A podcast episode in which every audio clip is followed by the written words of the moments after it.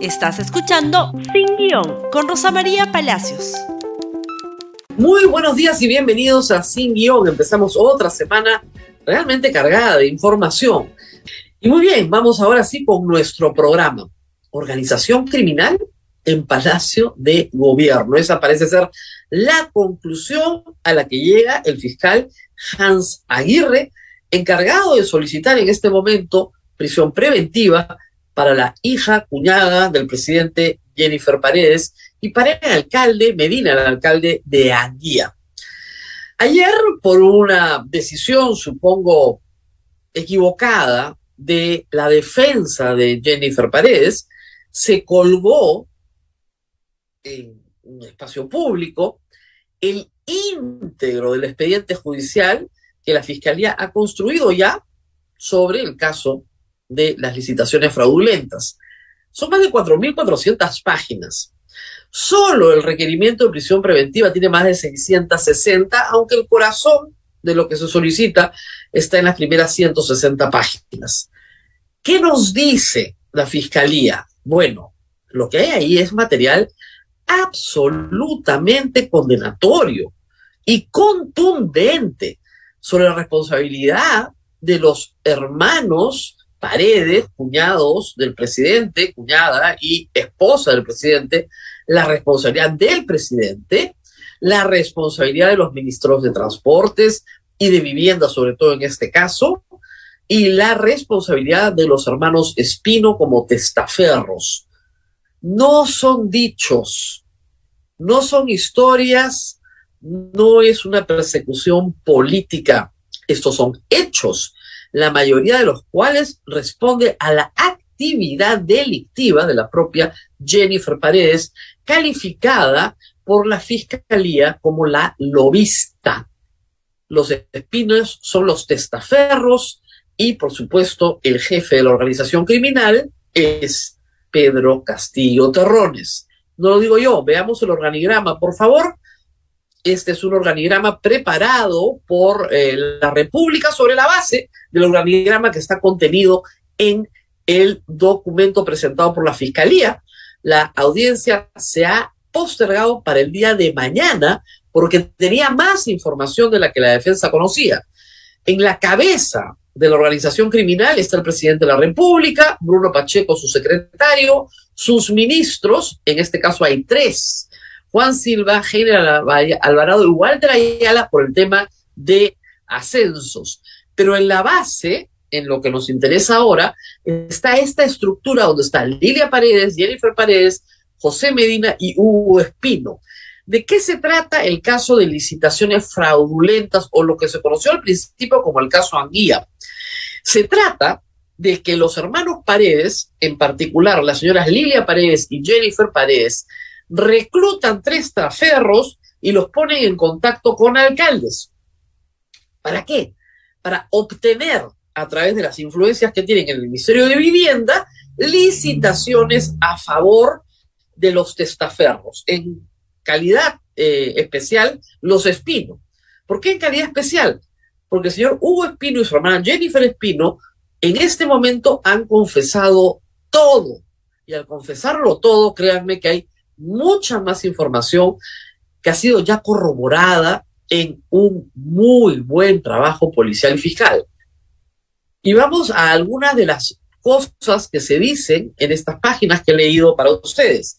Por ejemplo, página 79.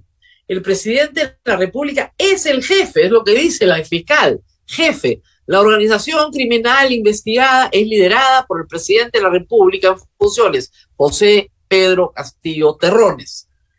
No está obviamente denunciado en esta diligencia, porque eso solo le corresponde a la fiscal de la nación, porque es un aforado, igual que Heiner Alvarado o Juan Silva. Ministros y presidentes son aforados, solo los puede investigar la fiscal de la nación. ¿Por qué? Porque han realizado delitos, presuntos delitos, en el ejercicio de sus funciones. Una vez que concluya la investigación de la fiscal de la Nación, que con esta documentación yo creo que va a concluir muy pronto, ella puede dirigirse a quién? Al Congreso de la República y denunciar al presidente. Y el presidente puede ser acusado durante su mandato si el artículo 117 dice que no, hay una construcción legal a partir de el Tratado contra la Corrupción de Naciones Unidas, que tiene rango de Tratado de Derechos Humanos y por lo tanto rango constitucional, y que no permite en su artículo 30 que ninguna autoridad sea exonerada de ser investigada, acusada, sentenciada, etc.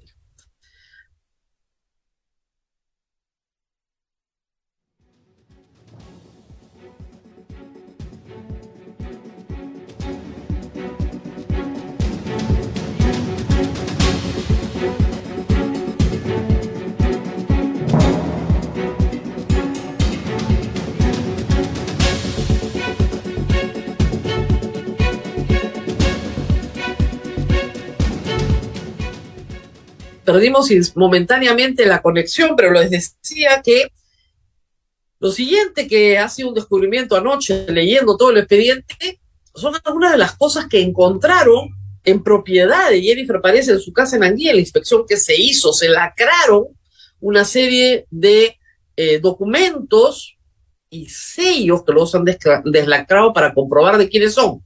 Por favor, siguiente página. Acá está la lista de sellos que tiene Jennifer Paredes en su posesión, agentes municipales, eh, tenientes gobernadores, comités de rondas campesinas y un par de jueces de paz, por si hiciera falta también. ¿Por qué Jennifer Paredes tiene los sellos de estas autoridades? Para fraguar documentación, para presentar documentación supuestamente a solicitud de estas personas. ¿A quiénes? En los expedientes que están presentando en el Ministerio de Vivienda. ¿Para qué? Para obtener licitaciones. ¿Para quién? Para personajes ya previamente designados por la señora Lilia Paredes y por Jennifer Paredes. ¿A través de quiénes? De los alcaldes que van visitando. No solamente Medina de Anguía, que es central en este caso, también el alcalde de Chachapoyas, también el alcalde de Chadín, es decir, no es un solo alcalde, van encontrando tres donde se puede acreditar la presencia física, física de Jennifer Paredes.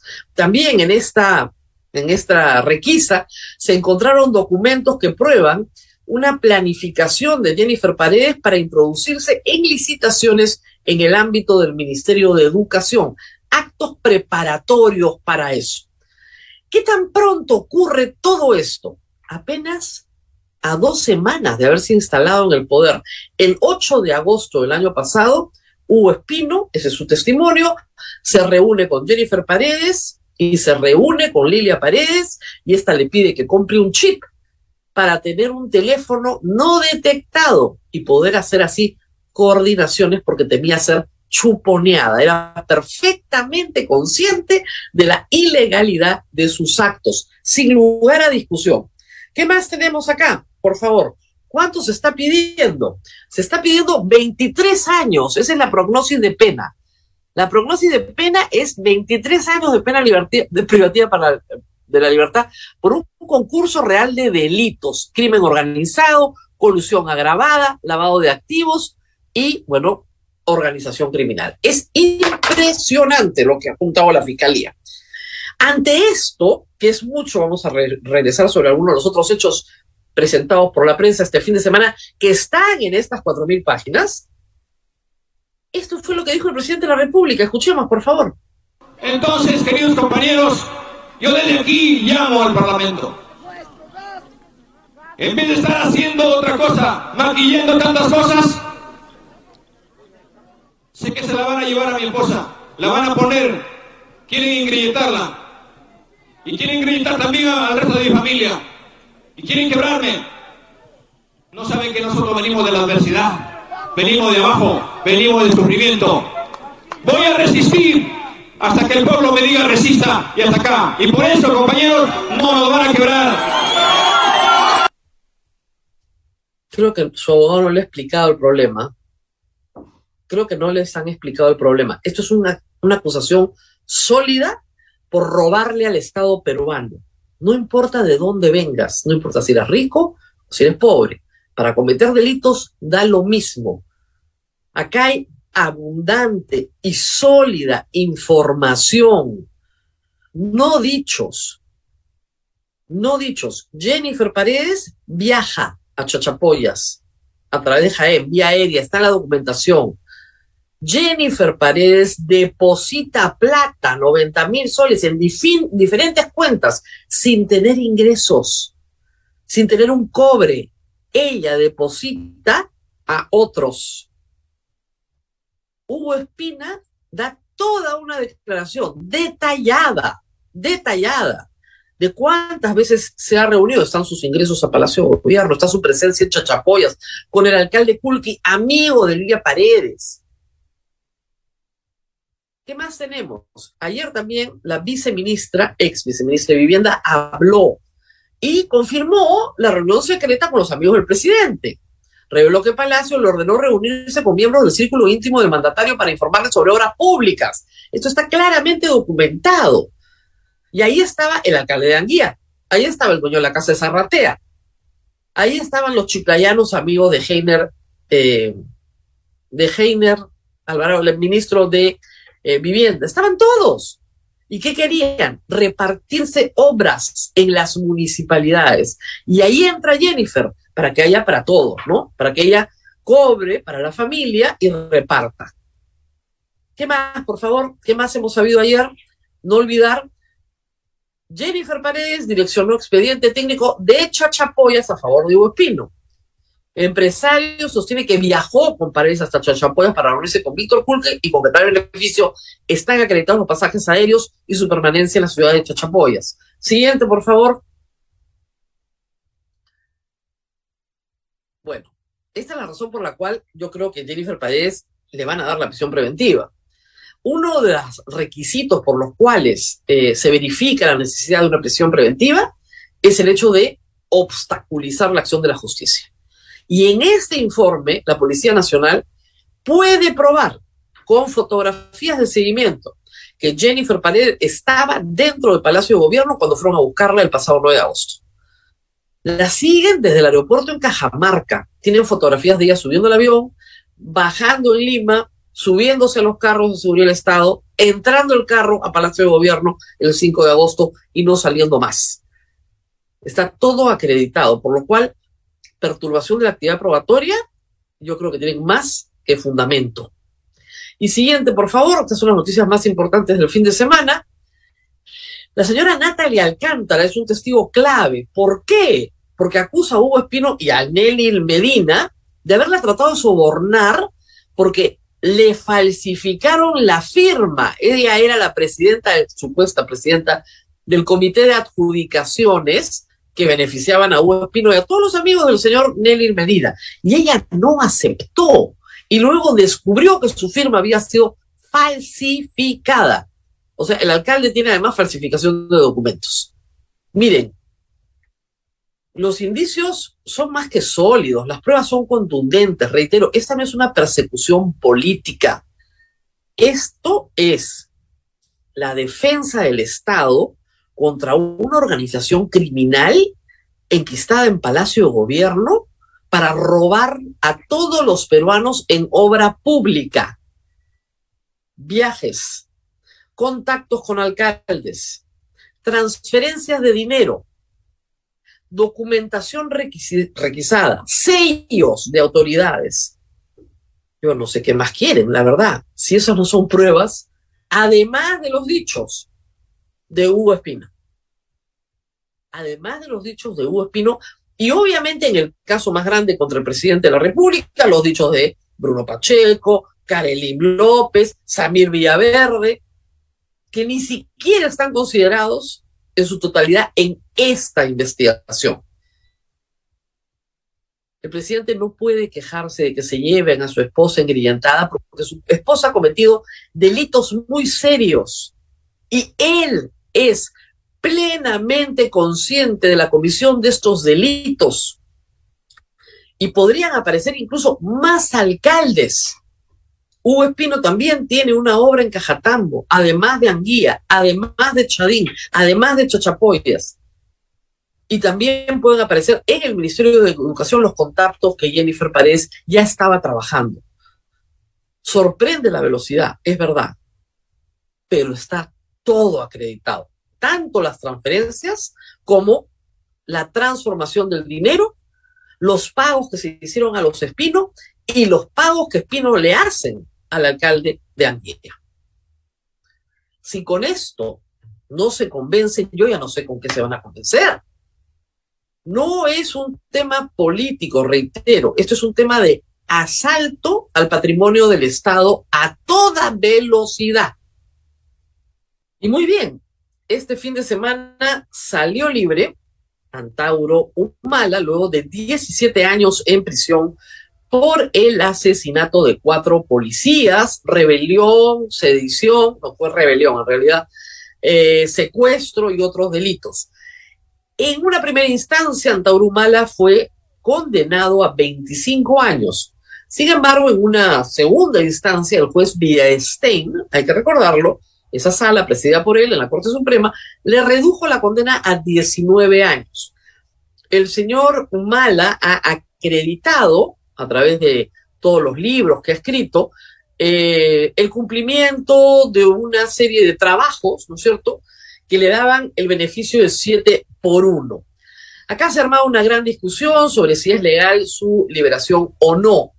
Yo he consultado con varios expertos y me han señalado que en efecto hay dos clases de liberaciones, la judicial y la meramente administrativa, que es esta, en la cual el reo se acoge al cumplimiento de días, ¿no es cierto?, en los cuales se conmuta a través de este informe su pena.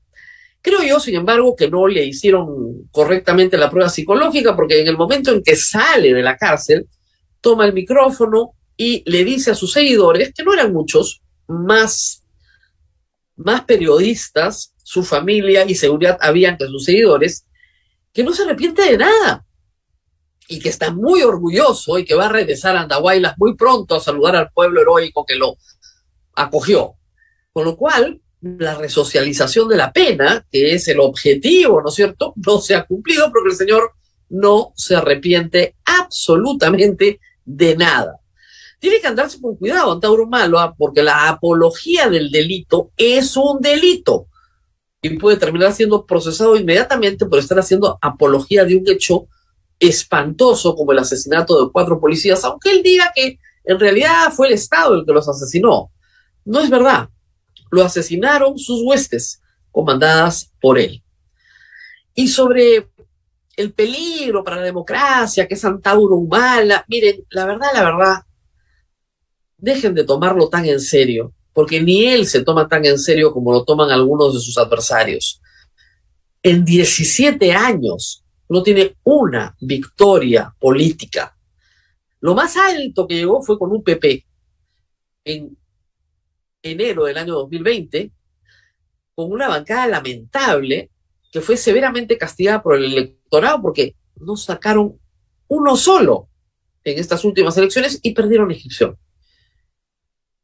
Así que Antauro Humala en realidad es un personaje un tanto chiflado que nos acompaña desde principios del 2000, cuando se levantó un Locumba con su hermano, pero que no anda bien de la cabeza. Y si quieren pruebas, me remito a sus textos. Como uno de sus primeros actos de gobierno, además de fusilar a su hermano y a otros más, le declararía la guerra a Chile para recuperar Arica y Tarapacá y a todos ustedes que me están viendo que viven en Lima, pues los declararía mitimaes y les pasaría un tractor a todas sus casas para recuperar los terrenos agrícolas del Valle del Rímac. Lean lo que escribe y entenderán que no es el Kraken y no creo que haya sido liberado por el gobierno, ni mucho menos. Muy bien, nos tenemos que despedir porque la hora se nos ha pasado volando con interrupciones y todo compartan este programa entre aquellos que dicen que no hay pruebas, no hay pruebas.